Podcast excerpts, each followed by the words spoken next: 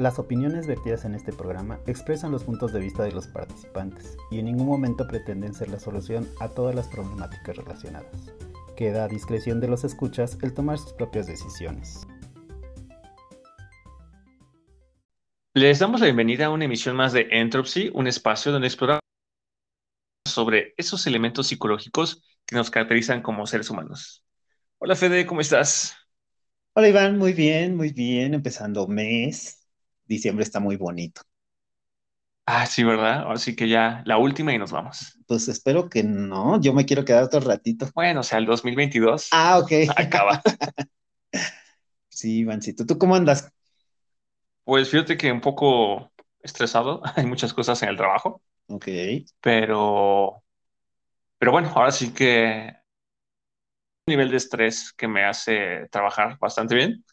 Y también contento porque se vienen cambios interesantes. Entonces, este, pues a ver qué, de qué forma ¿no? impactan mi vida esos cambios. Y, también pues contento, finalmente, no puedo creerlo ya un año, ¿no? En este proyecto de Entropy. Sí, bueno. Esperemos que a ti que nos escuchas, este, pues te siga siendo de utilidad. Este... Y si no, por lo menos que te diviertas. Ajá, sí, sí. Alguna vez un amigo me dijo, es que son muy jocosos y yo, o sea, que te hacemos reír. bueno, mira, es válido, Iván. para, que digan que también los psicólogos tenemos humor, ¿no? Exacto. Entonces, este, pues ahora sí que ya también enlistándome, ya puse mi arbolito de Navidad, este, ya estoy haciendo mi carta a, Santa Claus, ¿no? Ok. Entonces, este, a ver qué, a ver qué me puede traer. Depende de cómo te portaste, Iván. Depende. Sí, sí, lo sé. Pero bueno, espero que todos ustedes que nos escuchan, este, también estén ya redactando sus cartas, ¿no? No importa si sean grandes o chicos. Este, creo que es importante, ¿no? Saber pedir y saber recibir, por favor, ¿sale? Entonces, este, ¿qué celebramos hoy, Fede? Pues fíjate que eh, yo creo que es importante retomar que hoy se celebra el Día Mundial de la Lucha contra el SIDA. Es una lucha que todavía no termina, que tal vez ya venga en camino una vacuna. Recuerdo que habían ya algunos pilotos, pero bueno, es una lucha en la que continúa y esperamos que les vaya muy bien a quien esté padeciendo esta situación y esperemos que pronto tengamos una solución definitiva para este gran mal, ¿no? Sí, y solo recordarles que ah, el virus que genera el SIDA es el VIH y el SIDA es como ya la enfermedad que generó el VIH tras después de mucho tiempo y de haber debilitado el sistema inmune, ¿no? Exacto. Entonces, este, a ustedes que nos escuchan, en verdad, cuídense, sí, disfruten mucho su cuerpo, disfruten mucho su, su sexualidad, sin embargo, no echen el roto, ¿no? O sea, créanos que su cuerpo es lo más valioso que tienen. Entonces, cuídense. Y pues a todas las personas que tienen ya este, este virus, que ya están padeciendo esta enfermedad, pues les mandamos un muy afectuoso abrazo. Esperemos que ah, la medicación les ayude.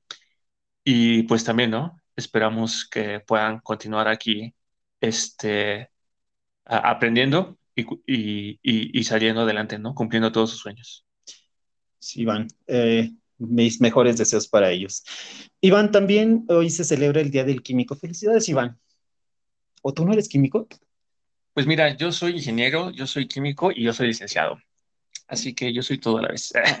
y Entonces no eres químico. no, no, claro que sí, yo también soy químico. Ajá. Aunque también tenemos el Día de Ingeniero Químico. Pero sí, acepto tus felicitaciones. Muchas gracias. Felicidades a todos estos personas que se dedicaron a, esta área de la ciencia. La verdad creo que es día con día en diferentes ámbitos. Felicidades. Y fíjate que yo también quiero, bueno, saludar a todos mis amigos de la carrera y todos los colegas, ingenieros químicos, pero sobre todo a los químicos. Tengo una muy querida amiga que se llama Erandi. Saludos, Erandi. Y ah, pues en particular también me gustaría felicitar mucho a Erandi porque resulta que se acaba de casar. Felicidades. Así que muchas felicidades a ella y a su recién estrenado esposo. Y en general, pues a todos los químicos, ¿no? A todas las personas que se han dedicado a, estudiar esta rama de la ciencia, muchísimas felicidades. Felicidades a todos. Y pues Fede, si estás de acuerdo, creo que ahora sí es momento de presentar, a nuestra invitada. Exactamente. Hola Jess, buenos días, ¿cómo estás? Hola, hola, hola a todos. Hola Fede, hola Iván. ¿Cómo están ustedes? Bien, bien, ahora sí que muy contentos de contar con, tu apoyo para, este episodio. Y este, fíjate que Fede y yo teníamos la duda, ¿dónde estás radicando actualmente? En Querétaro, en Querétaro, en un pueblito mágico llamado San Joaquín. Órale, órale, muy bien. Aquí, aquí tienen su casa. Muchas gracias. Saludos a todos. Así que muchos saludos al pueblo de San Joaquín y a la gente de Querétaro. Creo que ya estamos repitiendo estado, ¿verdad? Mm, sí.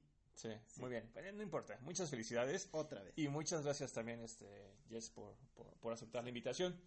Ah, sé que tú eres como ya una seguidora asidua de, de Entropsy, entonces más o menos ubicas la dinámica del café. Y si estás de acuerdo, nos gustaría saber un poco de ti y no sé si te pudieras presentar un poco. Sí, claro. Yo, bueno, me llamo Jessica Real, este, soy médica egresada de la FESI y actualmente laboro para una institución. Aquí, gracias a esa institución, pues fue que logré cambiarme de estado, ¿verdad? Y felicidades por su aniversario, por cierto. Eh, muchas gracias. Muchas gracias. O sea que entonces eres una doctora. Así es, colega, así es. Entonces te debo decir, doctora Jessica. Por favor, gracias. Todos Muy bien, muy bien, perfecto. Pues ahora sí que, uh, digo, que creo que es una profesión bastante interesante, ¿no? no ¿cómo, te fue en la pandemia? Horrible, horrible, hubo mucho trabajo. Este, justamente cuando llega la pandemia, eh, me llega mi base en noviembre y todo el relajo de la pandemia aquí en México pues empieza como a mediados de marzo. Entonces, pues muy feliz por la base, pero este, obviamente el trabajo fue fue pesado. Ahora sí que entraron muchos muchos mm, problemas psicológicos también, tanto para nosotros como trabajadores y obviamente pues, como los pacientes. Entonces sí, sí estuvo feo, nos fue mal, nos fue mal. Híjole. Así que creo que sí fue una experiencia muy... Fue una crisis, ¿no? Que superó muchos, muchos temas, tanto a los países como a, a, los sistemas de salud. También. Entonces sí, sí estuvo bueno porque pues al final de cuentas uno va conociendo o se conoció como una enfermedad, pero pues ya estando ahí en la trinchera pues sí, sí estuvo fea. Muy bien, y qué bueno que tú, o sea, pues estás bien, ¿no? ¿O ya te dio COVID? Ya, ya me dio. Hace, fue en el 2020 que tuve como por diciembre, justamente más o menos a principios de mes de diciembre fue que me dio. Y pues bueno, más que nada yo creo que era la angustia de todo lo que veía uno en el hospital, de cómo llegaban los pacientes bien y al otro día amanecían ya para entubarse, entonces como que es más el miedo, la angustia eh, de la enfermedad que lo que me pasó gracias a Dios, ¿eh? o sea, sí me fue muy bien, pero es más como que nada ese aspecto psicológico que se llegó a tocar y que se dejó también incluso en pacientes, muchos ya llegaban con trastornos de ansiedad, de estrés, secundario a lo que vivieron, tanto con sus familiares como en ellos mismos. Oye, y justamente ahorita que mencionas el tema de miedo y ansiedad, o sea, a ustedes, por ejemplo, como, o, tú en tu caso como doctora que estuviste al frente, uh, ¿el hospital les dio alguna consejería, este, recibieron algún apoyo o, o qué hiciste, por ejemplo, tú? El primer año que fue en ese de marzo, pues estuvo horrible, pero no, no se nos dio un apoyo o una asesoría hasta el siguiente año, porque obviamente hubieron también defunciones de personal médico, enfermería, servicios básicos, directivos. Entonces, cuando allá se ve rebasado todo eso, obviamente se implementó un programa que era como una, una evaluación psicológica. Pero obviamente, pues muchos por la lejanía, pues vivíamos lejos, a 40 minutos más o menos unos, entonces muchos no íbamos. Después se hizo como un apoyo por vía este internet, en línea pues, este, y pues también, pero pues es algo como que muy, muy superficial, vaya. El apoyo fue muy superficial. Ok, uh, comentas que el miedo, o sea, tú cómo viviste, no sé si nos puedas compartir, ¿no? O sea, o sea, tú qué vivías como miedo, o sea, que, ¿cuál era tu experiencia? Pues más que nada era el miedo porque al final de cuentas, pues no se sabía ni siquiera cómo tratar la enfermedad. Entonces, al no saber tratar la enfermedad, porque realmente nos basábamos en estudios, pues, del país vecino, de los artículos que salían, muchas veces pues ni siquiera era el tratamiento ideal, pues era el miedo, porque mucha gente llegaba, incluso cuando se llegan a presentar casos en México, pues obviamente yo en ese entonces estaba en Zacatecas. Entonces mucha gente así de que ya está en México, ya. Entonces, ¿cómo les dices también, cómo tranquilizas a la gente cuando realmente también uno no tenía la información necesaria para orientarlos, vaya? Entonces si era angustiante, si era estrés. Y luego viene la otra parte. Yo, por ejemplo, mmm, donde yo estaba, nos rotaban. A veces podíamos estar adentro con los pacientes ya hospitalizados, a veces nos tocaba en la consulta y a veces nos tocaba estar en filtro. Al principio, por la pandemia, teníamos que recibir a todos los pacientes, así fueran derechohabientes o no, así fueran de lista, así no tuvieran seguro. Pero llega un punto en el que tienes que darle la preferencia a tu gente. Entonces, eso como que fue la parte más más difícil. Decirle a un paciente que se viene ahogando, que no porque no tiene derecho, creo que psicológicamente, al menos a mí sí, o sea, te quedas así como que ching, pues soy la, ahora sí que la mala de la historia, ¿verdad? Pero pues ahí vas aprendiendo cómo darle las herramientas también a los pacientes para dar, para tú tranquilizarte y darles pues la información que necesitaban, dónde se tenían que atender, qué tenían que hacer, porque muchos familiares no tenían que estar ahí, porque a veces iba uno a hospitalizarse y ¡fum! ya estaban como 5 o 10 familiares afuera. Y pues eso se tenía que controlar. Entonces, este si hiciera un miedo respecto a esa situación como tal. Oye, Jessy, fíjate que ahorita me, me, quedé pensando porque para mí, digo, yo no me he contagiado, pero sí tenía todo este nervio de me voy a contagiar, voy a contagiar a los míos. Uh -huh. Y después de que pasan como las, los picos de, de contagio, Recuerdo perfecto que cuando iba, por ejemplo, yo al mandado, iba yo a, al mercado y en ese punto la verdad es que yo sí tenía cierta aversión a salir, de poderme contagiar, o sea, ni siquiera era de que estuviera seguro de que me iba a contagiar, pero yo sí tenía como un poco de fobia, yo creo, ahí sí, porque apenas pensaba en que iba a salir y bueno, yo ya estaba nervioso, estaba estresado, me daba miedo, literal. Ajá. Ahorita que, que, que, nos compartes esto dentro del hospital, eh, ¿tú en algún momento llegaste a sentir un poco así de miedo, de fobia tú, de, de no, no del COVID, sino a lo mejor ir. de la exposición, de ir a tu trabajo, no sé, algo? ¿Llegaste a tú vivir algo? Sí, sí. Yo me acuerdo que este cuando empiezan a verse ya casos allí en el estado de Zacatecas, pues literal así como lo platicaban, ¿eh? llegaba uno y se desvestía en el patio y hasta me compré otra lavadora chiquita para poder llegar y aventar ahí la ropa. Pero realmente, realmente si uno lo analiza, este, todo esto lo tuvimos que haber hecho desde antes, desde siempre. Yo creo que a mí me ayudó porque yo me enfermaba seguido de la garganta. Cuando me, que, me toca estar en urgencias, empecé a utilizar el cubrebocas. A veces porque también como había mucha gente, este, que no le gustaba el servicio, que no quería estar ahí, pues como que me agarraron de tomarme fotos, entonces me empiezo a poner cubrebocas y eso me ayudó mucho también. Entonces yo ya estaba acostumbrado a utilizarlo, para mí no fue incómodo, pero sí se, o sea, se pone a analizar uno eso y realmente el lavado de manos, el uso de los cubrebocas, el limpiarse los el calzado o la suela del calzado, pues eso es lo más contaminante. Eso siempre lo tuvimos que haber tenido ya desde años más bien se presenta esta enfermedad que nos dice, ching, nos jala las orejas y ahora sí hay que ser, hay que desinfectar este, lo de la despensa, lo del mercado, pero realmente todo eso sí se tuvo que haber tenido como que la prevención, el factor preventivo desde antes.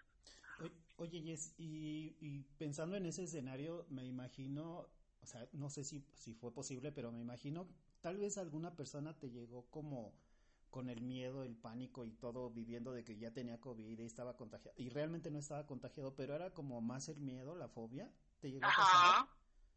Sí, sí. Había gente que sí, que muchos familiares también, o gente que llegaba, este, vengo a valorarme porque ayer hablé con un compañero y hoy salió positivo. Y yo así de, pero ¿tienes algún síntoma, alguna molestia? No, no, no, pero mentalmente ella ya estaba sugestionada de que algo le iba a pasar o preventivamente quería que le diéramos algo. Entonces sí, sí llegaban con ese miedo, ese temor, esa angustia. Y, y justamente hablando de este miedo, ¿cómo, cómo, ¿qué podríamos decir que era? ¿Como una fobia? O sea, ¿sí ya era fobia? O sea, quizás estaremos hablando de una agorofobia, como miedo a exponernos. Mm, más, pues, en el escenario en el que estábamos, sí, sí se podría considerar como una agorafobia. Sí, bueno, yo me imagino y en algún momento les platicaba que yo cuando se cuando pasa no la primera, sino la segunda, el segundo pico de contagio, yo recuerdo que en el primero pues yo seguía como en stand-by desde el primer momento hasta que termina la, el segundo pico. Baja la incidencia, pero yo me di cuenta que sí, a mí ya pensar que tenía que salir de, de casa, a mí sí me causaba ya conflicto fisiológico. Empezaba ya a sudar, estaba muy nervioso, me sentía alterado y pensar que salía a la calle y el que me iba a saludar estaba contagiado. O sea, yo ahí yo sí lo identifiqué ya como una fobia, porque había varias reacciones. Y no fue un día, fueron varios días. Entonces ahorita que nos platica de, de esta situación en el hospital, digo, yo lo digo de salir a la calle, pero pues ella estaba en la trinchera, y estaba en el hospital, ¿no? Exacto. no había opción de decir, no quiero salir hoy. y, bueno, y digo, pasa todo esto, pasa esta situación, se va aprendiendo. O sea, ¿tú cómo le hiciste justamente para lidiar con ese miedo? Porque, pues, literal, era, tu fuente de trabajo, ¿no? O sea, no había forma de que mejor ya, ya, ya renunció, ¿no? O sea, todos los hospitales están iguales. O sea, ¿qué hiciste o cómo le hiciste? O sea, ¿cómo pudiste enfrentar esta como agorofobia que la misma pandemia generó? Pues creo que principalmente, de primera instancia, saber que mi familia estaba bien. O sea, yo creo que me pega más cuando mi mamá este, se enferma este, y aquí sí puedo comprobarlo que ella se enferma, pues un cuadro respiratorio, una gripa, al tercer, cuarto día que le exigen una prueba en su trabajo y que sale positiva, es cuando ella se cae. O sea, psicológicamente se cae, le pegó porque ya tenía un diagnóstico como tal. Pero yo creo que ella, si no se hubiera hecho la prueba, la prueba hubiera estado bien. Entonces, a mí me ayudaba mucho mentalmente que yo no tenía mis familiares aquí en la casa, que no era como que llegar, no los podía abrazar. Yo sabía que estaban bien, que tenían que cuidarse, que tenían que estar aislados y eso mentalmente me ayudó mucho, mucho. Trataba de no ver noticias, trataba mejor de ponerme a escuchar música, leer un libro, distraerme en esa situación. Entonces, pues no, eso siento que fue lo que me ayudó. O sea, por una parte saber que tus familiares estaban un poco lejos, o sea que tal vez no, eras fuente tú de posible contagio, y por otra parte, este identificaste que tal vez el estar escuchando noticias también te era algo que alimentaba tu fobia o tu miedo, y entonces lo que hiciste fue evitarlas. Exactamente.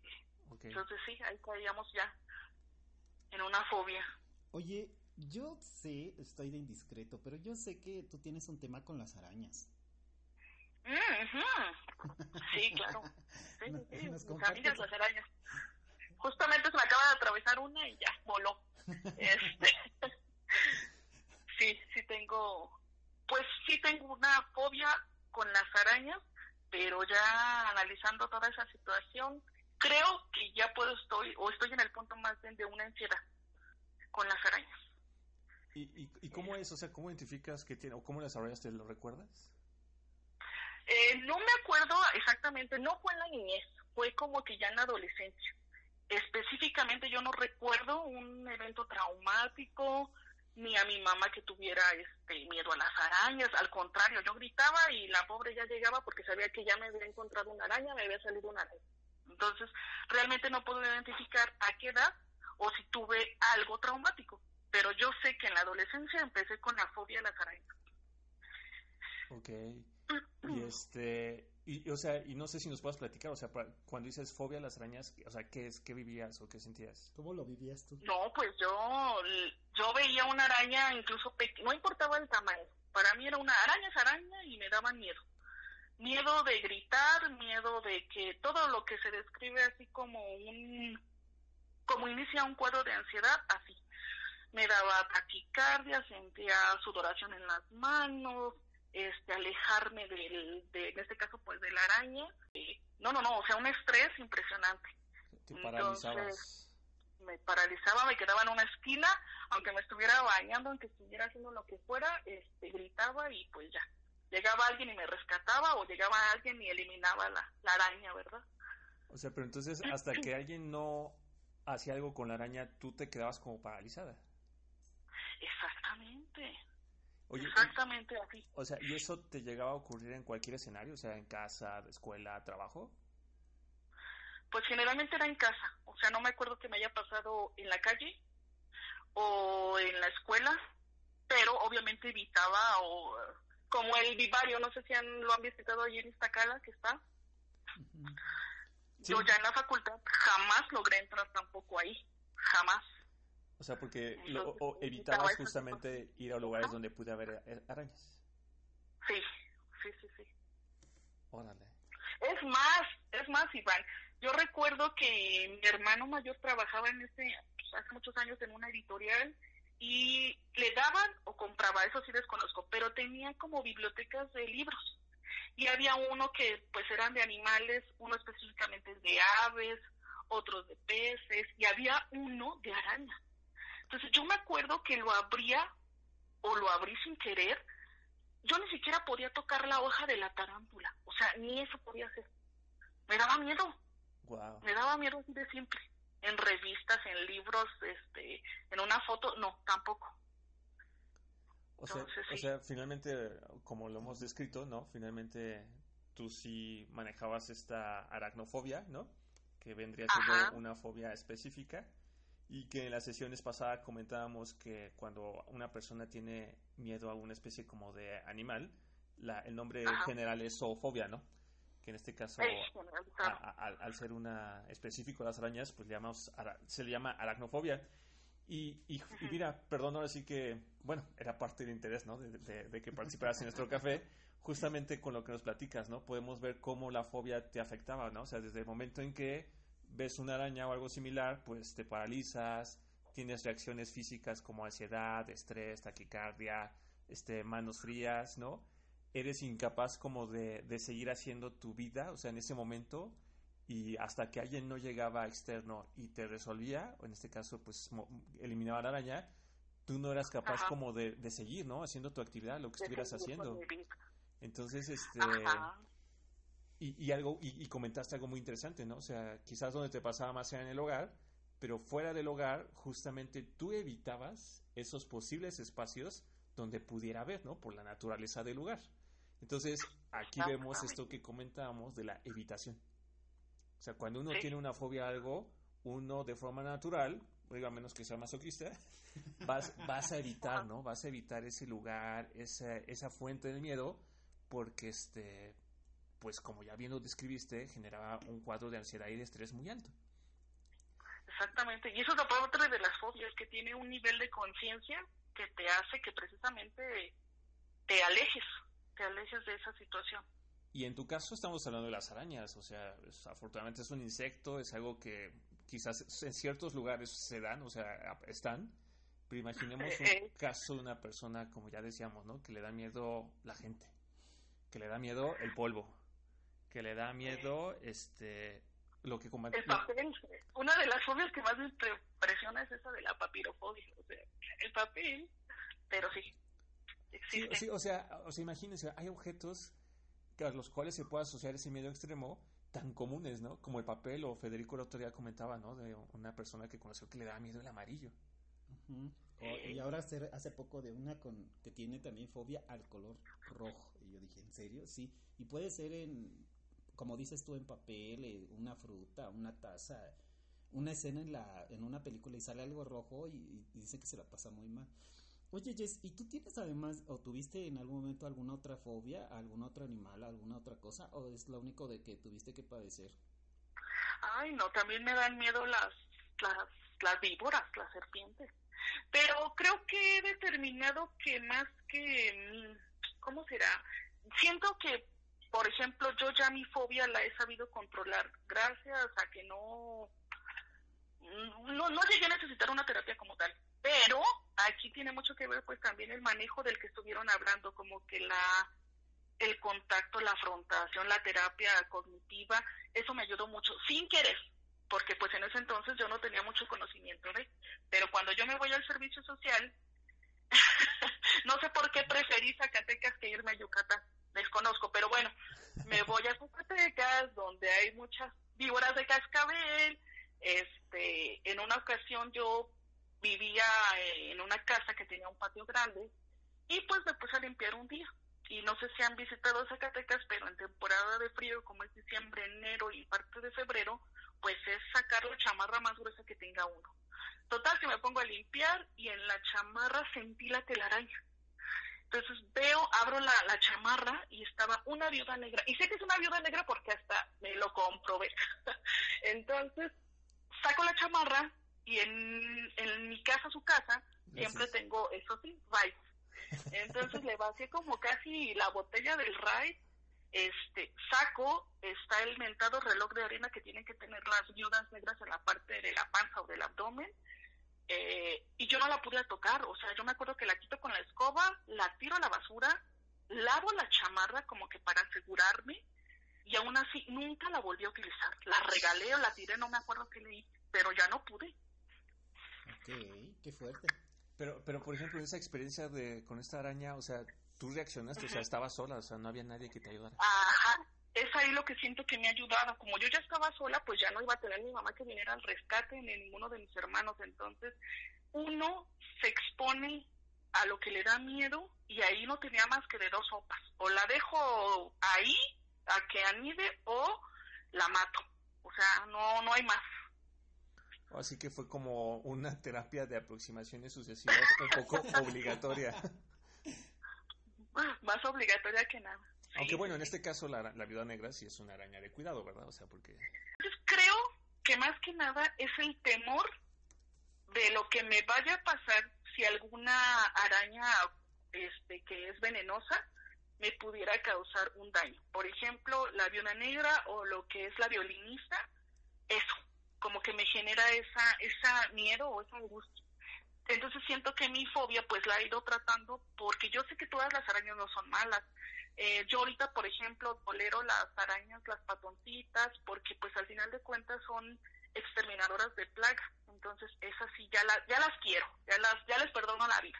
Pero a las, a las que son de dudosa procedencia o que no puedo ver bien, porque actualmente hasta la fecha puedo ver en fotos cómo es una violinista, pero nunca he visto en físico yo una violinista pero yo he visto cómo mueren pacientes por una violinista o por una viuda negra. Entonces, como que es ahora mi temor de que me vaya a pasar eso. Lo mismo me pasa con las víboras de cascabel o con los alacranes. Y lo peor es que todo eso hay en Zacatecas. Por eso ya no estás allá. Por eso me cambié, exactamente. Digo, este, ahora sí que aquí comentas algo interesante, ¿no? O sea, por tu propio desarrollo personal, el trabajo y demás, pues hubo un momento donde tuviste que salir de casa, ya no contabas con el apoyo de alguien que pudiera, como, como dijiste, rescatarte, ¿no? De la situación. y cuando te enfrentaste a la primera escena donde, pues, reconoces este insecto, pues, bien lo dijiste, ¿no? Tenía de dos sopas. O, o lo enfrento, o pues ah, me paralizo, ¿no? Y afortunadamente lo enfrentaste y acabaste con la araña. Y, justamente acabas de comentar algo más interesante, o sea, realmente quizás tu miedo no es tanto a la araña, sino es a lo que puede provocarte en este sentido, que es a, cómo podría afectar tu, salud, ¿no? Porque ya salió el tema de las cascabeles. Sí, como que ya cambió, como que ya ahí es donde digo que yo se transformó o tengo controlada esa fobia ya. Ok, o sea, hoy por ejemplo dices ya toleras a las arañas patonas, ¿no? Exacto. Pero, pero finalmente si ves una araña, de nuevo una una, una araña, una viuda negra, si eres capaz de reaccionar y de, así que de matarla, ¿no? Le vació el raid. ok.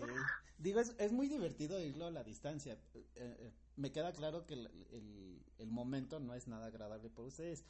Fíjate que eh, en, algún momento comentábamos que en más del 75% de las personas que tenían una fobia normalmente identificaban una segunda fobia, por eso me causó curiosidad. Aunque también otros estudios que mencionábamos decían que una vez que empiezas a bajar la intensidad de la fobia de una de ellas, automáticamente bajas la segunda. Entonces hay programas que, que intervienen, por ejemplo, Jess, esta parte que te costaba tanto trabajo con las arañas y hay una segunda de víboras, y si la de víboras tiene menos intensidad, normalmente los trabajos terapéuticos empiezan con las víboras, que es la segunda a modo de que disminuya la, la, reacción de la primera y una vez que ya avanzas con la segunda empiezan a abordar la primera.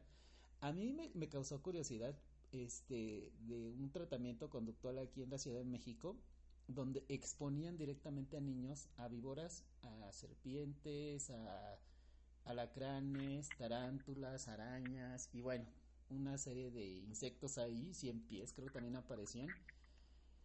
Y me causó curiosidad que alguien reportó que tenía fobia a las ratas. Y entonces, como estaba fuera de, de todo lo que estaban este, interviniendo, hicieron que esta persona por separado se enfrentara a una rata. Y no les fue tan bien. La verdad es que eh, esto que dices que la experiencia, la vivencia y el conocimiento te hizo decir, híjole, es que es por sobrevivencia o ella o yo, literal, pues te empuja, ¿no? Y te sirve y te apoya. Pero así como empujar a un niño, ah, tienes miedo a la rata, ten una rata, como que tampoco se oye tan padre, ¿no? o sea, es que, de hecho, creo que antes, ¿no? Como que en las mismas familias, cuando a una hija o un hijo, sobre todo los varones, se descubría que tenían una versión a algo, era como lanzarlos, ¿no? De lleno, ah, bueno, ¿tienes miedo a nadar? Pues te echo al agua y aprenda a nadar, ¿no? O sea, como que la forma en la que se trataba de ayudar a esa persona, a ese, a ese pariente, era muy agresiva, ¿no? Y creo que algo muy interesante que hay que, bueno, importante que hay aquí que, marcar es que aunque, pues sí, tú nos estás platicando, ¿no? De que, ah, es que le tenía miedo a la araña y una de dos era ella o yo, ¿no? Pues solamente fui yo. Este, puede causar gracia. Creo que sí es muy importante a todo el auditorio recordarles que cuando una persona tiene una fobia, para las personas no es gracioso. O sea, no es, ay, jaja, tengo, tengo miedo al a, las hojas de papel, ¿no? Tengo miedo al color rojo. O sea, puedes sonar irrisorio, puede sonar como dices, oye, ¿cómo le vas a tener miedo a esto? Pero eso no es lo importante. Lo importante, como decíamos en los episodios anteriores, es que reconozcamos la importancia que tiene para la persona que lo vive y en función actuemos, ¿no? Porque inclusive en estas, en estas experiencias que ahorita nos compartes, Federico, donde expusieron al niño a, una rata, puedes hasta lastimarlo más, ¿no? O sea, puedes generar un daño mayor cuando quizás... Se incrementa la fobia. Cuando la intención era lo contrario. Y pues imagínate en una ciudad como Ciudad de México, donde pues desafortunadamente abundan estos animales, pues ¿qué, le, qué, estás generándole a esa persona, no? Entonces, uh, digo, aunque quizás uh, da un poco de gracia, recordemos eso, ¿no? Es muy importante sí darle como el espacio y el respeto debido a esa fuente de fobia uh, que una persona nos esté confiando, porque finalmente tampoco es fácil. O sea, tú, por ejemplo, Jessica, ¿Para ti fue fácil de conocer y decir, ¿saben qué? Es que me dan miedo las, las arañas? O, ¿O a quiénes les has compartido? O, o como que hubo un proceso así interno de que no es que mejor lo comunico, porque si no, este, se van a reír de mí. O sea, no sé, hubo... ¿Cómo, cómo fue esa parte de reconocer la, la fobia? Mm, es que uno la identifica, o sea, uno sabe, pero yo creo que aquí había un apartado que decía que es muy importante como que darlo a informar a los familiares porque precisamente pasa eso. Si no se sabe manejar, lo exponemos, como lo que comentaban de que lo aviento a la piscina y que se le quite el miedo. Y pues no, ¿verdad? Entonces, sí es importante, en mi casa sí sabían, pero a veces este no faltaba que la broma con la araña de plástico y pues por oírme gritar, ¿verdad? Pero hasta con eso pues no quedé traumada, ¿verdad? Oye, ¿y alguna vez, alguna vez lo compartiste, por ejemplo, en tu trabajo o con los compañeros de la escuela? De la escuela, de la escuela. Justamente ahí en el vivario me acuerdo que yo estaba con una compañera también de la facultad, este, y las dos, vamos a meternos, vamos a ver, vamos a cómo les quedó el vivario. Yo no pude pasar de la, de la entrada. Mi amiga dio dos pasos y también se vino de regreso. Entonces como que ya uno no se siente solo, como que bueno, no soy la única que le pueden dar miedo también las, las víboras. Sí. Pero más bien con gente muy cercana. Ok. Oye, Jess, ¿y te ha tocado atender a ti en algún momento o has conocido un caso donde asisten a un médico a tratar a alguien con, por una fobia? Mm, no, no es muy común. Es más, eh, tanto en el servicio de urgencias como en, la, en las unidades de medicina familiar, es más temor, pánico, cuadros de angustia o ansiedad. Entonces, más yo yo siento que es como que el desconocimiento para poderle hacer un estudio bien a ese paciente y determinarle si es una fobia o no. Entonces, a veces no da el tiempo necesario este, para poder volver a ver al paciente, darle su seguimiento como debe de ser. Pero en lo personal a mí una fobia diagnosticada como tal, no. Es más trastornos de ansiedad, este, o de pánico o miedos que se llegan a ver. Pero, pues sí son cosas muy frecuentes también. las fobias. Sí, y, curiosamente, bien lo acabas de escribir, ¿no? Como los niveles, tenemos el miedo, tenemos este, la ansiedad, tenemos el pánico y quizás después del pánico ya se puede llegar a desarrollar la fobia, ¿no? Y por ejemplo, tú, este, dentro de tu experiencia como doctora o dentro de tu, de tu experiencia de vida, ¿tú ubicas o has conocido a alguna otra persona que tenga fobias a otro tipo de cosas? Eh, a un compañero, a un compañero de la facultad estábamos en una clase de laboratorio y yo me acuerdo que pues nadie había argumentado que tuviera alguna fobia o problema con las agujas o la sangre. Era, eh, la práctica era tomar una muestra de sangre. Y así a los segundos, mi compañero, yo recuerdo nada más que iba saliendo la sangre, él estaba sentado, a él se la estábamos tomando, y empezó a sudar y ¡zum! tuvo un síncope, se desmayó así como tablita. Pero él nunca había expresado que tuviera alguna fobia. Entonces, de ese sí me acuerdo mucho de ese compañero. Órale, y, y, al final la logró superar, digo, porque como doctor es como algo común, ¿no? Enfrentarte a la sangre. Mm, al final yo sé que no, y se inclinó, él ahorita actualmente hizo una especialidad de salud en el trabajo. O sea, cosas que no estuvieran relacionadas directamente con la práctica tanto de sangre, este, agujas, ni nada por el estilo. Digo, o sea, qué fuerte, ¿no? O sea, con ese ejemplo que nos compartíes, o imagínense que le tenía miedo a la sangre y quería ser doctor, pero antes de seguirse quizás por el campo de la cirugía o, aplicar o trabajar en un hospital, decidió cambiar totalmente el giro de su profesión. Bueno, pero hay que ver que a veces sí hay opciones. Yo recuerdo que en laboratorio de psicología, en primer semestre, fue muy loco porque dentro de nuestras primeras intervenciones, pues entrenamos a una rata en un programa, en un programa conductual. Y recuerdo que a mí me daba mucho nervio. Creo que miedo no, pero nervio sí, de lo que pudiera pasar y así. Entonces, todo controlado según yo. Pero yo recuerdo que al final de las mesas de trabajo donde ponían las canastillas con, las ratas, llegó un punto donde alguien se acercó a su rata, que tenía que tomarla de la cola, levantarla, pesarla y volver a regresar a su lugar. Ese era el ejercicio de ese día. Y recuerdo que así como le acercaron la, la rejilla con, con la rata, él se puso inmediatamente pálido. Y entonces le dicen, bueno, nada más acércala a la báscula porque hay que pesarla. Yo recuerdo que fue así de entre que se desvanecía y entre que hagan de cuenta que se desconectó y en algún momento empezó a llorar. Pero así, nunca se logró acercar, nunca ni siquiera voltearla a ver. Empezó a llorar y, y tuvieron que sacarlo del laboratorio porque pues era una fobia declarada de las ratas, ¿no?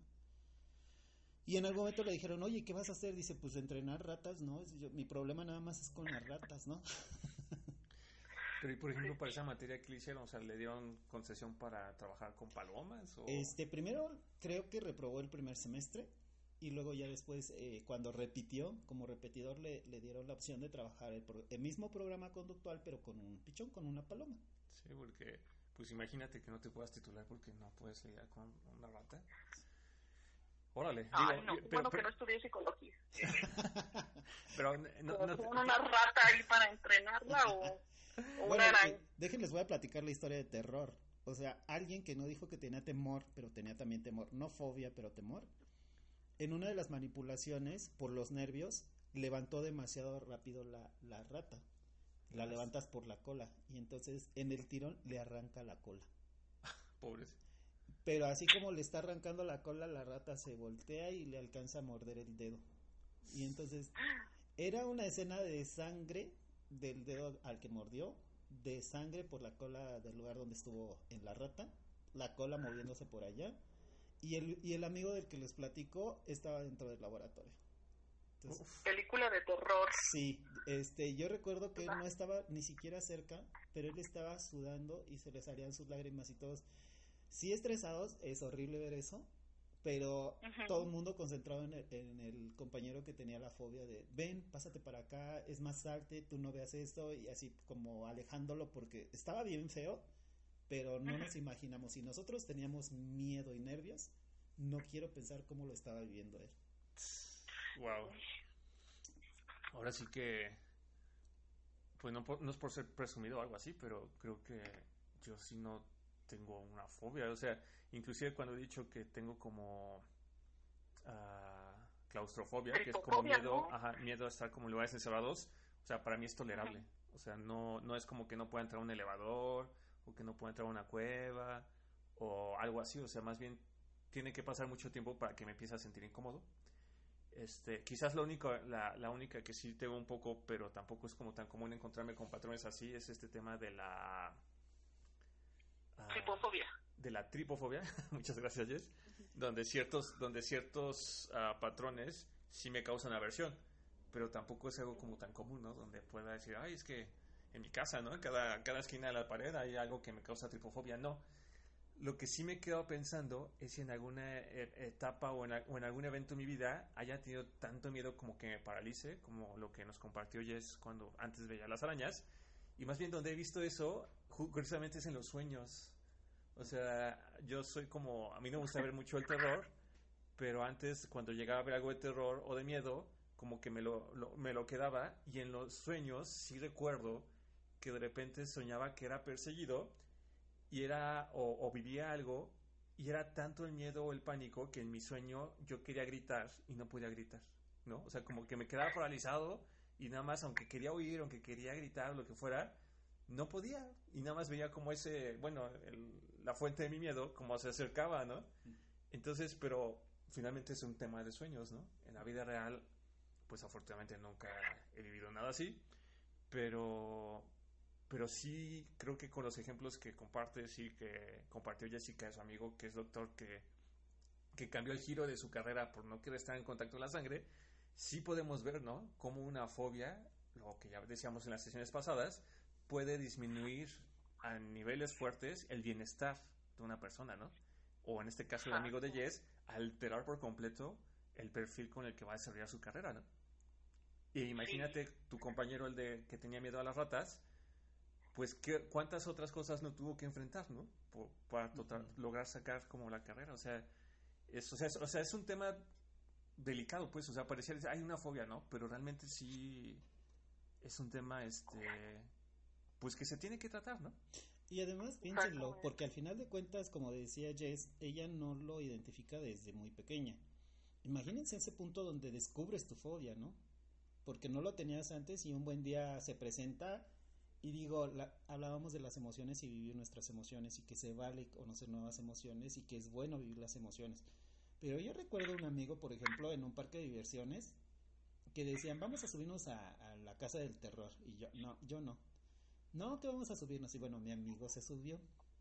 Y era un edificio que era un elevador y aparentaba una caída libre, ¿no? Y mientras caía, se oían las puertas y las ventanas y la escena. Y yo me acuerdo que me hacían burla porque yo me quedé a ver el espectáculo ahí abajo de Disney, de Boo, y ahí dice, ay, qué bonitas acrobacias, ay, qué bonita música, ¿no? Yo la verdad, bien, se sube mi amigo y cuando se baja, le veo su carita de terror y una lágrima y yo, ¿qué pasó?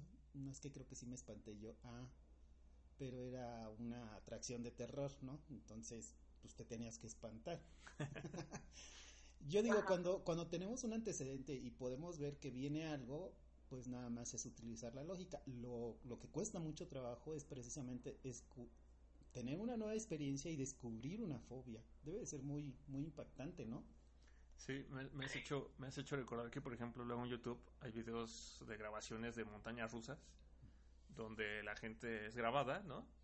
Y, y, hay casos, ¿no? Que se ven que hay personas que de plano, o sea, tienen, empiezan a experimentar el miedo cuando empiezan a salir y una vez que empieza a avanzar la, el carrito, este se desmaya, ¿no? Y se ve cómo, cómo van volando los brazos libres. Sí, o sea, porque finalmente puede ser que las personas no siempre sepan a qué le tienen fobia, ¿no? Exacto. Sí. Y ahorita que hablabas de los sueños, Iván, me acordé de que yo cuando tenía una experiencia así con una araña, a veces soñaba pero yo era una guerrera en los sueños, ¿eh? O sea, creo que eran unas arañotas así enormes como de la película de Aracnofobia, que por cierto nunca la vi, pero pues yo veía el cartelón. Este, yo me acuerdo que se me subían y tenía que, pues ahora sí que golpearlas y sus cabezas, que eran como del tamaño de un balón de básquet, así estaban la cabeza de la araña, imagínate el cuerpo. Entonces yo veía que las, ahora sí que las decapitaba y ahí salían volando. Pero, o sea, lo impresionante es que como tus sueños también se ven interferidos o dependiendo de lo que nos pase en el día, porque a veces no siempre soñamos, pero en ese tema sí, yo a veces sí llegaba a 100% que tuviera un sueño de arañas cuando tenía contacto con una o que me había espantado una. O sea que finalmente de alguna forma tú sí que trataba de darle salida, ¿no? A esa fobia, poniéndote como Yo me quedaba traumada y luego ya, ¿eh? Bueno, pero lo bueno es que salía ganando. Imagínate que perdiera en el sueño y era una pesadilla horrible. No, era una guerrera. Yo así interminable ahí. Y luego otra historia de la que me acabo de acordar ahorita que estás hablando de lo de, bueno, que tocamos el tema de lo de mi amigo. Yo tenía como dos años trabajando ya este como médico y me acuerdo mucho que llegó un chico como de 19, 20 años a consulta. Yo estaba en el servicio igual de urgencia. Llega, traía un cuadro de faringitis, entonces teníamos que ponerle medicamento intramuscular. Y yo me acuerdo que le decía, ¿tienes problemas con las inyecciones? Y me dice, no. ¿Tienes alergias? No. Y se empieza a reír. Y yo, pues bueno, pásale, aquí le van a poner este medicamento, wiri, wiri, wiri. Pasa el chavo, y yo me acuerdo que yo creo, yo pienso que le dio vergüenza al decir que le tenía miedo. Entonces le ponen el medicamento y así como se lo ponen, ¡pum! cae también resulta que tenía fobia a las agujas. Entonces, yo también ahí, ahí entendí que cuando alguien me decía, no quiero inyectarme, pues sí, ahora sí que respetar que no quisiera inyectarse, cual fuera la razón, porque precisamente pues puede ser que le dé pena, puede ser que no lo haya aceptado, o puede ser que simplemente no quiera, y pues también tener ese, esa línea de respeto pues con el paciente. Y sí se me queda mucho esa cara del muchacho. Oye, y digo, y aprovechando este ejemplo que recordaste, ¿cuál es tu experiencia en torno como doctora a ese tema de las inyecciones? Porque yo tengo la impresión de que es normalmente la población masculina la que justamente llega a desarrollar esta tripanofobia, ¿no? Que es la fobia a las inyecciones. O sea, ¿sí es como más la población masculina? Mm, eh, me ha tocado por igual. También hubo una chica igual de 15 años que no, ¿eh? No, no, no, no, no, y lloraba. Y yo así como que, ay, bueno, pues ya mejor démosle algo tomado. Y luego también entiendes, porque en en ese caso la mamá era la que decía, mándele algo inyectado porque se le va a quitar más rápido. Entonces, cuando uno no tiene mucha experiencia de tratar con los pacientes, como en mi caso que yo tenía poquito tiempo, yo decía, bueno, sí le voy a, pues es lo mismo. Al final de cuentas una inyección y un tratamiento oral va a ser lo mismo. Pero pues yo dije, bueno, vamos a complacer también a la señora, que se lo pongan, yo no tengo ningún problema. Pero al ver el terror de la chica, así de que no quiero, y llorando, y pujando, se tiró al suelo, una chica de 15 años, entonces dije, no, pues si no voy a hacer lo que la señora dice. Entonces ahí también hay que aprender a poner límites, pero yo he visto relación igual. Les da más pena a los hombres reconocer este tipo de fobias, o las fobias en general, pero yo he visto en este caso de las agujas de la sangre como que va al parejo mal parejo. Ok, digo, ese es un dato interesante. Yo tenía el dato que, bueno, yo, yo creía, ¿no? Que eran como más los hombres. Y fíjate, Jess, igual aprovechando tu experiencia como doctora, o sea, dices, es que se le veía el pánico, se le veía el terror, o sea, uno como persona externa que no conoce que su amigo, que su familiar, que lo que sea, tiene alguna fobia, o sea, ¿qué, ¿qué has observado tú en tu experiencia? O sea, ¿cuándo es que detectas que dices, oye, no, es que esto sí supera el miedo o un pánico, ¿no? O sea, ya decías, ¿no? Este, se ponen pálidos, este, en este caso esta niña se puso a llorar, o sea, ¿qué, reacciones físicas nos podrían indicar que alguien se está enfrentando a algo que podría considerarse una fobia? Mm, pues mm, principalmente pues el grado de tensión que llegan a presentar, o sea, el semblante cambia, es más rígido, este, los pacientes pues pueden llegar a referir mareos, eh, variaciones de la presión que incluso comprobara, o sea, ahí con el baumanómetro en mano y llegan a tener en cinco minutos una y en cinco minutos, ¡pum!, nada que ver. Este, el desmayo, que es este, el síncope, las palpitaciones o la taquicardia, temblores también en las extremidades, adormecimientos de alguna parte de su cuerpo, ah, ah también aumento cuando llegan así los pacientes, me anda del baño, o sea, el aumento o la urgencia urinaria o cuadro de diarrea también. Entonces, esos son como que los principales físicos. O sea que finalmente estamos hablando como reacciones relacionadas como al miedo, al miedo extremo, ¿no? Sí, sí. O en este caso, como por ejemplo el chico ni siquiera, o sea, yo no me acuerdo que se puso blanco y pum, para el suelo. Oye, Jess, no sé, este, decían de algunas intervenciones con realidad virtual y sobre todo hablaban de intervenciones para la fobia de a las arañas. ¿Cómo te suena a ti esa posibilidad? ¿Como algo real o, o se te hace como demasiado? Pues actualmente sí las meten como una medida de terapia, este, pero... ¿Sí? Tú eres pues usuaria, por eso te lo pregunto a ti.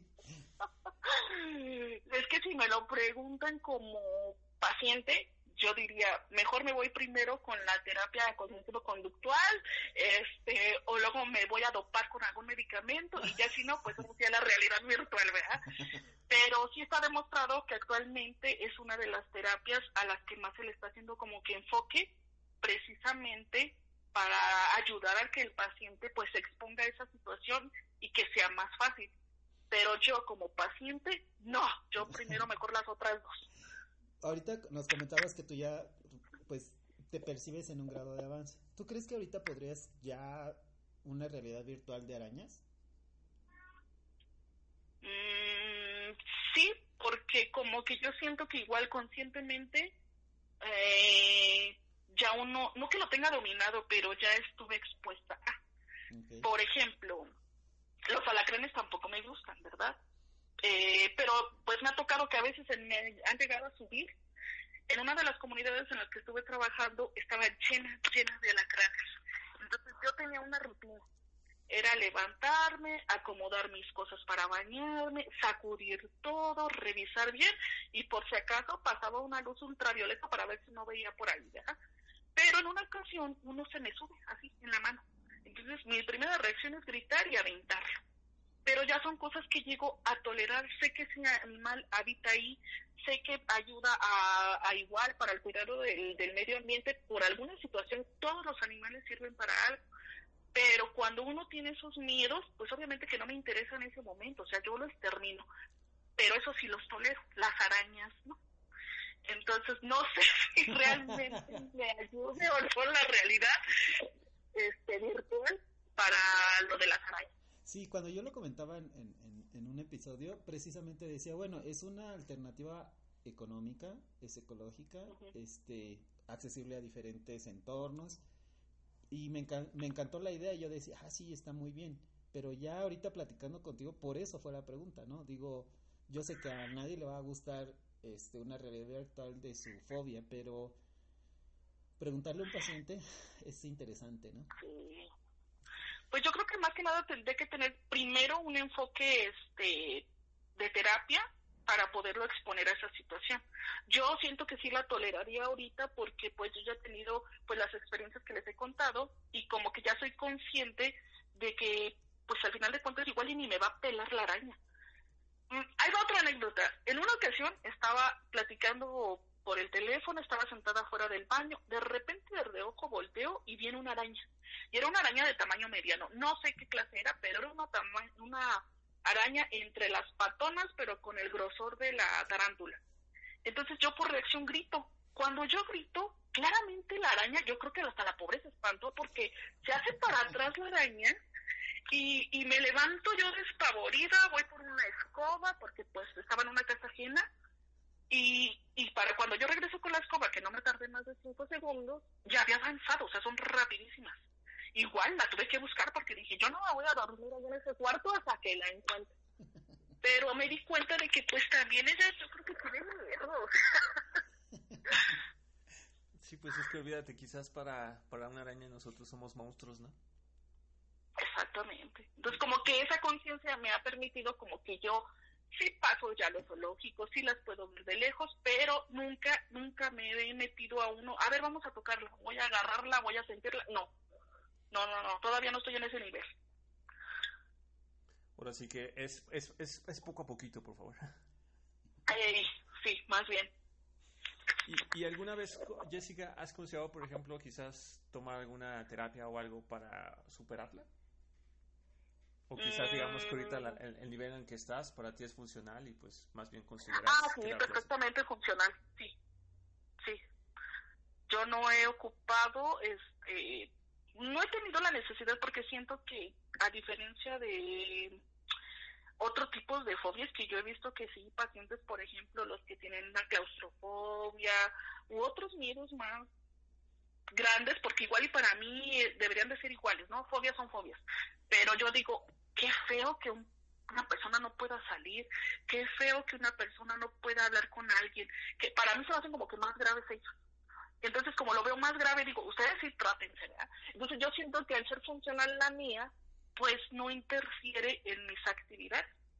Entonces, yo creo que por esa razón no he visto la necesidad de acudir a terapia, que sí debería, ¿verdad? Todos deberíamos tener de vez en cuando, pero creo que esa es la razón por la cual Ahorita que hablas de que quizás todos deberíamos ir a terapia, la, la sesión pasada Federico y yo comentábamos que hay una muy, muy fuerte que justamente es miedo a reconocer que uno tiene miedo o desarrollar una fobia, ¿no? Eso se le llama fobofobia.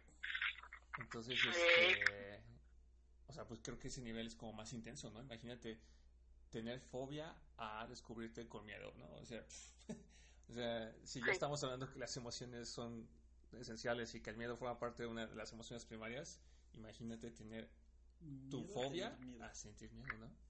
Pero finalmente esa es la parte interesante, ¿no? Que creo que ah, cuando uno desarrolla una fobia se puede desarrollar casi a cualquier objeto o situación y lo importante en función del nivel pues es no quedarnos y vivir, quedarnos viviendo con ella, ¿no? Sino justamente si ya reconocemos que tenemos miedo a algo, es comunicarlo porque si no, como ha pasado en tu experiencia, Jessica, puede ser que pues cuando te inyecten o te, sangre, te vayan a sacar sangre, pues te desmayes, ¿no?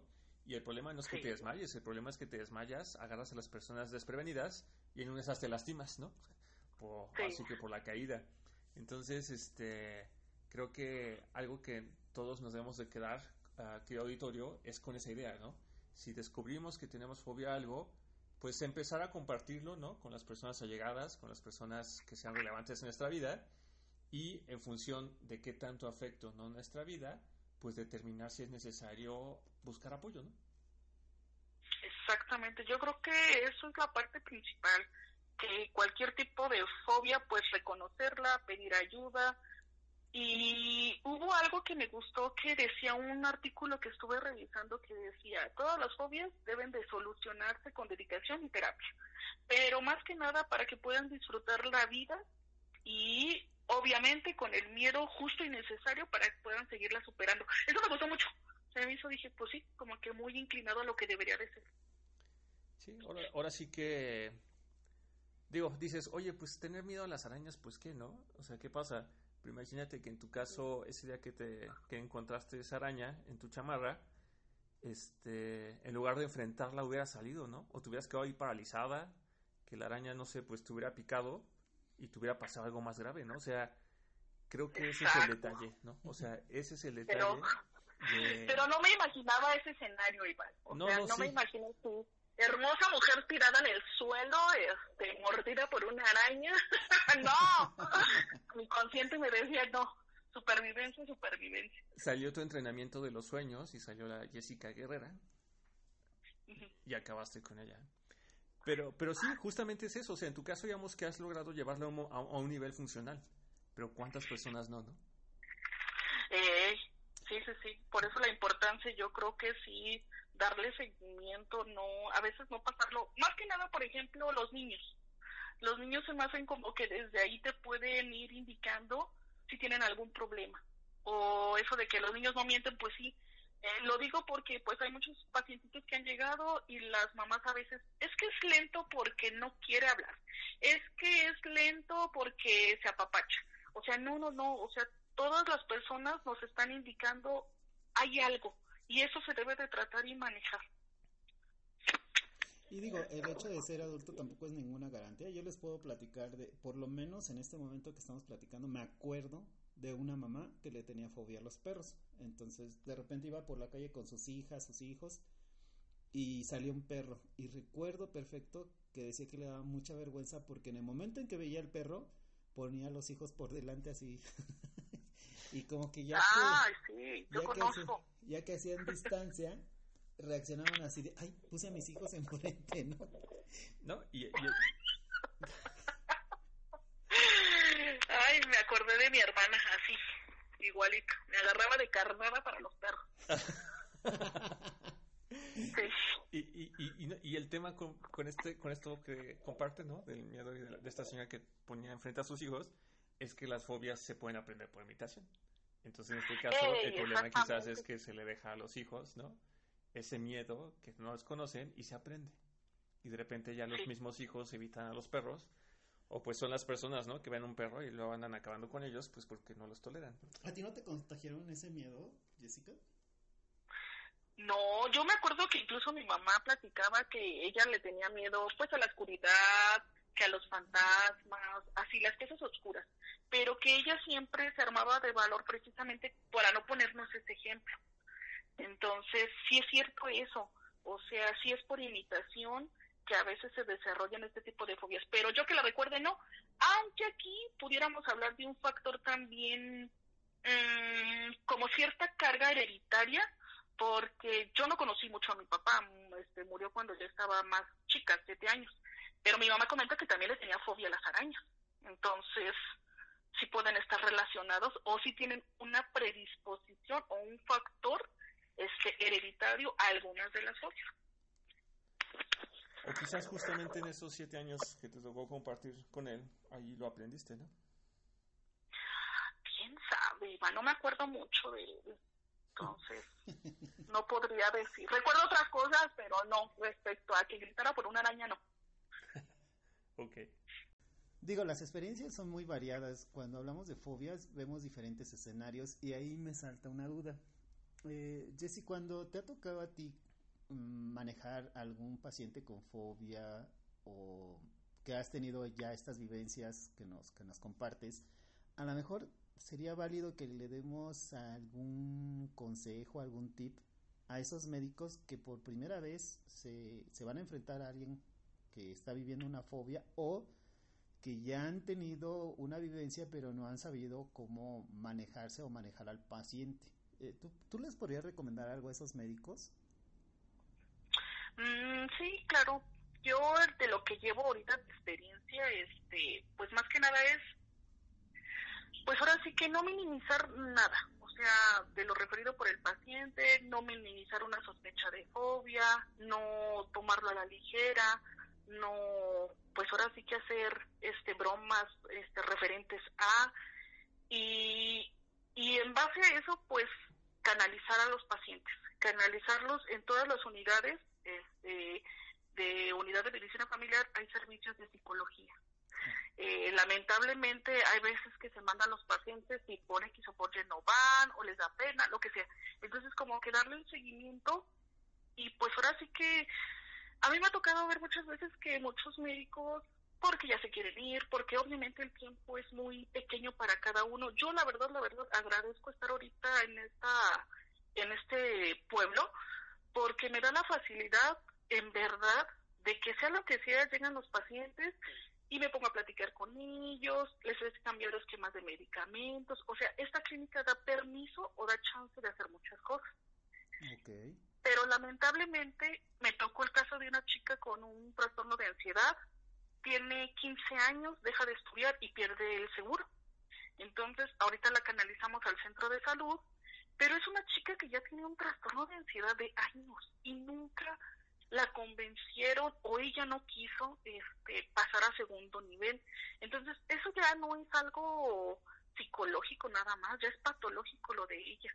Y le perdí ahorita la pista, pero a lo que voy es de que se nos va perdiendo ahora sí que la humanidad muchas veces, por el tipo de trabajo, por lo que sea o por situaciones personales. Entonces, pues más que nada mi consejo, recomendación más bien es como que no minimizar, este, darle ahora sí que la atención necesaria porque lo cada paciente es individual y si es posible, pues darle seguimiento. No puedo, se complicó, se volvió muy patológico, el paciente está disfuncional, pues ahora sí canalizarlo a los servicios correspondientes. Psicología, se puede pedir una opinión psiquiátrica también, es válido. O sea, no a veces quedarnos con que yo sí puedo, yo lo voy a controlar. No, no, no, no, no. O sea, es eso, darle el seguimiento necesario. Y como pacientes, pues obviamente sí, darle chance para que hablen, darles apoyo, lo que se pueda, darles manejos. No soy muy inclinada a iniciar tratamiento farmacológico. Yo siempre como que más, tanto para mí, es más este psicológico que, que farmacológico. Pero si llega a ser necesario, pues solicitar ayuda y lo que sea necesario. Oye, Jessy, ¿y tú como ahora por del otro lado, como paciente o como usuario, algo que le puedas compartir a alguien que esté viviendo cualquier tipo de fobia en este momento, algún tip o recomendación, pues para que les pudiera tal vez ayudar. Digo, sabemos que cada persona es diferente y cada fobia, por supuesto, tiene sus detonantes y es un síndrome. No les va a servir todo a, todos, pero tal vez algún tip o algún consejo que, que les quieras compartir. Información. Eh, información respecto a lo que yo, por ejemplo, me sirvió mucho eso el leer qué arañas me pueden causar daño, cuáles no, y tal vez eso me ayudó a minimizar los síntomas. Igual, este, ver qué es lo que me está provocando, ver qué puedo hacer de primera instancia y reconocerla, más que nada es reconocerla, saber que tenemos un problema. Y si necesito ayuda, este, solicitar la ayuda necesaria, así sea con un familiar, este, así sea buscando ayuda psicológica, pero buscar ayuda. No quedarse como que guardado todo, porque al final de cuentas pues nada más se va a empeorar también el cuadro. Ok, ok. Sí, bueno, es, es muy recomendable y me suena bastante tus recomendaciones porque en algún momento que yo compartía lo de este asunto de la agorafobia, alguien, alguien cercano, muy cercano me dijo, ay, ¿cómo te va a dar miedo a la altura? no es la altura, es la sensación de caída lo que no me deja estar en paz en una altura. Y decía, pero si no te caes, o sea, si alguien a tu lado está parado, ¿tú por qué piensas eso? Y yo decía, híjole, es que no sé cómo responderte eso, no tengo ni yo la respuesta, no sé cómo se armó, pero mi reacción, o sea, sí es real y la, y la vivo y la sufro, ¿no? ¿Y tú, Iván, qué nos puedes regalar? Pues yo diría que a quienes nos escuchan es este, digo, es, es una recomendación que he dado también en otros episodios de otros temas, es comunicar, ¿no? Creo que no importa que le tengamos miedo a algo como muy indefenso, ¿no? Como un color, ¿no? O que le tengamos miedo a algo muy justificable, no sé, por ejemplo, a los ratones o a las arañas. Lo importante es comunicarlo, compartirlo, abrir el tema con las personas de confianza y al compartirlo, quizás alguien de las personas con las que se comparte tenga la solución, tenga el contacto, tenga una idea que nos permita justamente darle la vuelta a la situación, ¿no? Porque puede ser que muchas veces ni siquiera saben ni siquiera que es una fobia, ¿no? o sea, yo, yo, lo único que sé es que pues no tolero el color amarillo, ¿no? Y pues hago todo lo imposible, ni siquiera salgo de día, ¿no? Porque el sol es amarillo. Entonces, si, si yo lo comparto y digan, oye, es que eso suena como una fobia, ¿no? Y entonces a partir del concepto dicen, ah, oye, es que sabes, yo te recomendaría que escucharas a estos psicólogos, ¿no? De Entropsy, donde platican el tema de, lo que es una fobia, ¿no?